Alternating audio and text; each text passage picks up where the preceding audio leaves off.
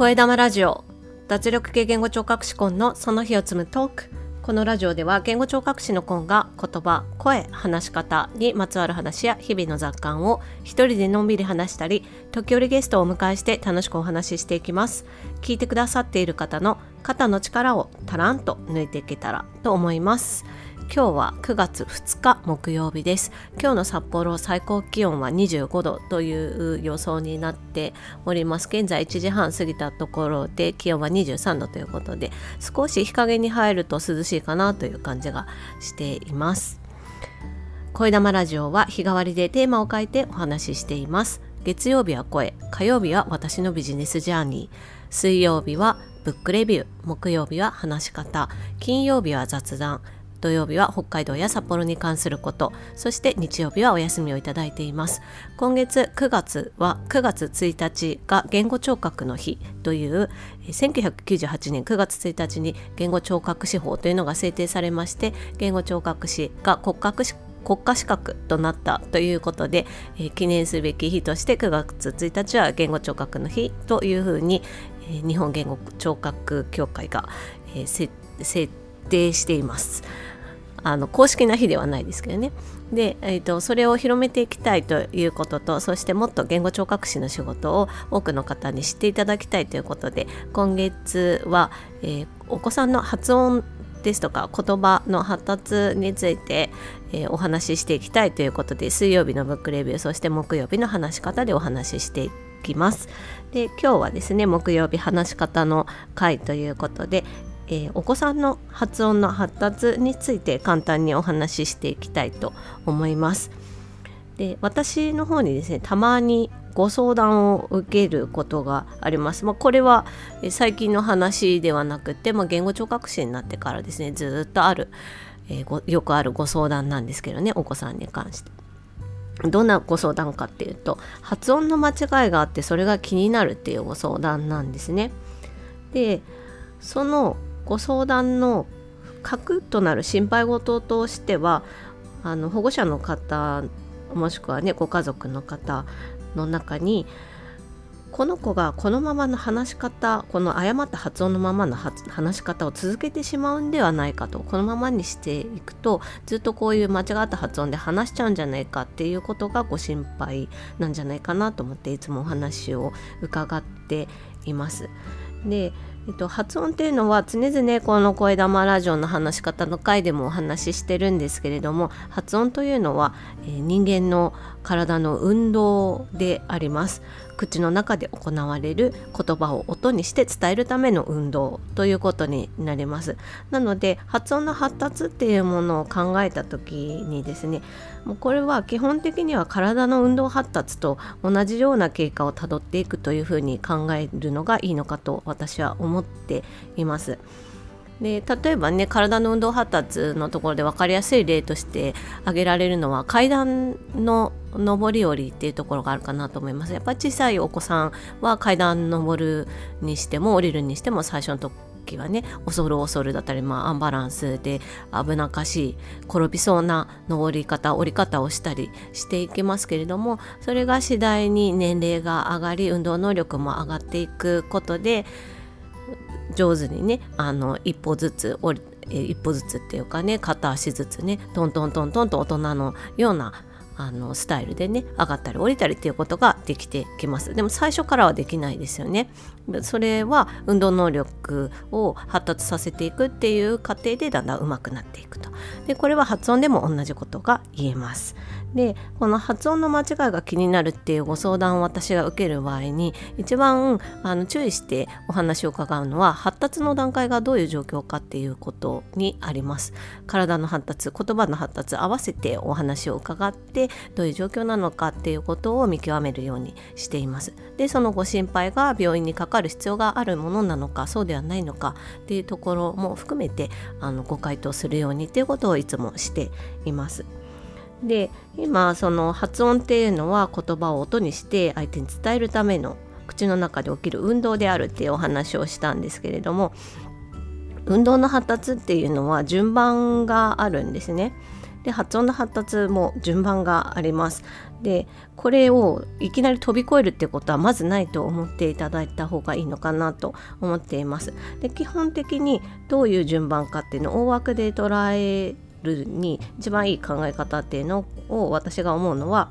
動かしやすいところからだんだんこう細かなところにえー、運動の発達が進んでいくということですね。まあ、歩くっていうところ。をまずあの赤ちゃんはねだんだんこう四つ這いでこうハイハイから歩くっていうところに入っていけますけれどもそれもね一歩ずつだったりっていうのね足を大きく動かしてってとこから始まりますよね。でそのうちもっともっと運動ができるようになってくるとまあ行く先にはねつま先を動かしてなんかこう物を掴んだりなんてこともねできたりとかそういったこともありますし、まあ、手もそうですよね最初こうパタパタ動かしたものがそのうちこう物細かいものをつまめるようになるとか細かい動作ができるようになるっていうのもそういう動かしやすいところからだんだんと細かな動きへっていうところの順番があるっていうことなんですよね。でもう一つは刺激を自分でフィードバック受けやすいっていうところも順番があります。で大きい刺激ほど感じやすいということがありまして、まあ、やっぱ歩くっていうことに例えてみてもやっぱ足の裏にね入ってくる刺激っていうのは大きいですよね。でも指先とかで感じるものっていうのはやっぱ刺激がね微細なもの小さいものになってきますのでそういう刺激を感じやすいっていうところからだんだんとこう細かなところへっていうところに順番があるっていうとこの2つをねあの前提に考えていただけたらなと思います。で発音の順番としてはですね一番最初は唇を動かして、えー、出てくる子音っていうところそれが母音。あとは顎を動かせば出る音っていうところになります。で具体的にどんな音かっていうと唇の場合は「ま行」「まままま」って赤ちゃんとかね言ったりしますよね。それから「パ行」「パパパパ」とかね「ポポ」とかそういう音になります。それから「馬行」これはね、魔行、パ行、馬行は唇を合わせて話すことで音が出るシーンになります。で、あと、顎を動かすってところになると、あいうえおの母音、それから、や、ゆう、よ、まあ、厳密に言うとちょっと違うんですけど、大雑把に言えば顎を動かせば出てくるシーンということになります。で、その次に出てくるようになるのは、舌を歯茎の裏にくっつけて出す音ということになりますね。でどんな音かっていうと他行だったり打行だったりそれからな行ですね音の出し方他行打行は一緒でな行は、えー、もうちょっとゆっくりとしたねしっかり舌を、えー、歯茎の裏にくっつけて鼻から音を抜いて出すっていうところで他行と打行音が違いますけれどもそういったあの舌をね歯茎にくっつけるっていう動作ができるようになってくると他行他行な行っていう音が出るようになるそしてその後画行ですねそれから家行歯行っていうこう下の奥の方そして歯行の場合は喉をねえっ、ー、と空気を通してね空気の振動させることで出てくる音っていうことになります。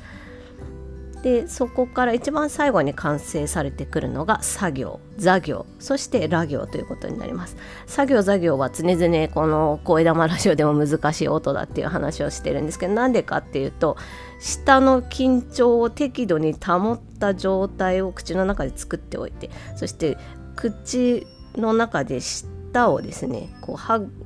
茎というか歯茎の裏側ですねに適度な位置に保ってで狭い空間を作ってそこに一定の息を出していかなきゃいけないっていうのが作業と座業の音になります。これすごく難しいです。であとラ行に関しても舌を複雑に動かすっていうところで難しさがあります。下の先の方をね上顎の方に跳ね上げてそして振り下ろすっていう動きを短い時間でやらなきゃいけないのがラ行になります。こういった複雑な動きを求められるものは発音の、えー、発達の段階としては一番最後の方に完成されてくるということが言えます。で発音の発達の完成はだいたい5歳から6歳が目安と言われています。ですけど、まあ、個人差があるので、まあ、大体5歳6歳で今言ったような音があんまりうまく言えてないようであれば、まあ、ちょっと発音の間違いがうん固定され気味に発達しているかもしれないということは考えてもいいかもしれないです。これがね3歳とかになるとちょっと話が別でまだ発達途上というふうに、ね、捉えられるのでまだちょっと心配するには早いかなっていうのはあるんですが、まあ、5歳6歳ぐらいで完成するんだなっていうことはねあのなんとなく頭の片隅に入れていただければなと思います。で発音の発達のポイントとして大事になるのが3点あります。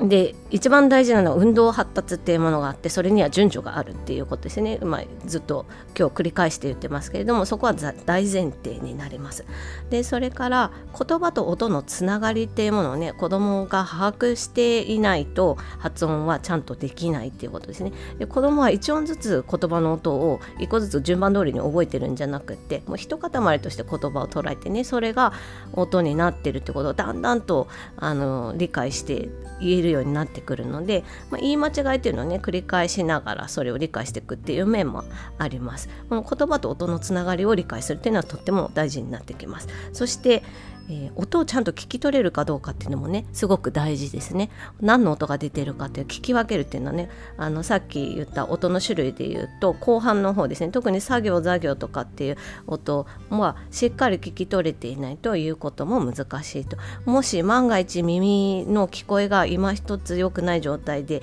いらっしゃる方は作業座業っていうのはね音聞き取りにくいと言われている音なのでもしねこの作業とか座業とか、まあ、6歳になってもうまく言えてない状況にあったとしたら、まあ、聞こえの問題ってこともね考える必要が出てくるかなというふうに思っています。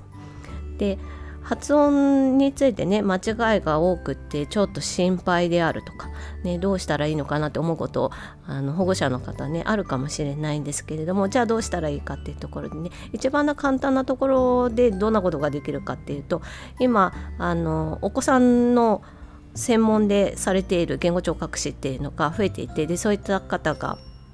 まあ、まだ少ないと言われてますけどその少ないっていうことを意識して発信されるようになってます。インスタグラムでねすごく上手に発信されてる方何人かいらっしゃいます。ハッシュタグついているので、まあ、言葉の発達ですとか言語聴覚士っていうのをね掛け合わせて検索していただくとえー、言葉の発音のね発達っていうところでね情報を見られると思います。言語聴覚士が発信しているものになるので正確な情報と言えるかなと思うのでそういったものをまず見てみるっていうのもいいかなと思います。それから、えー、公的機関例えば市の保健センターとかもしくは、えー、公立の病院とかそういったところでね発信している言葉の発達発音の発達っていう情報がインターネット上にもしあればそういった情報もねあの信頼性が高いかなと思います。でうん、よくわからないな誰かに聞きたいなって思った場合は例えば、まあ、1歳半検診だとちょっと早すぎると思うんですけど3歳検診っていうのがありますよね。そういったところですとかあとは言葉の相談っていうのをね、まあ、あの自治体とかで設けているところがあります。それから小児科で相談できる場合もあります。そういったところでねお尋ねになってみるっていうのもいいかと思います。でもうちょっと踏み込んでお話ししてみたいちゃんとしっかり相談したいっていうことであればフリーランスで活動しているお子さんを専門にしている言語聴覚士も今増えてきてますので、まあの有料になりますけれども確実に相談してでこう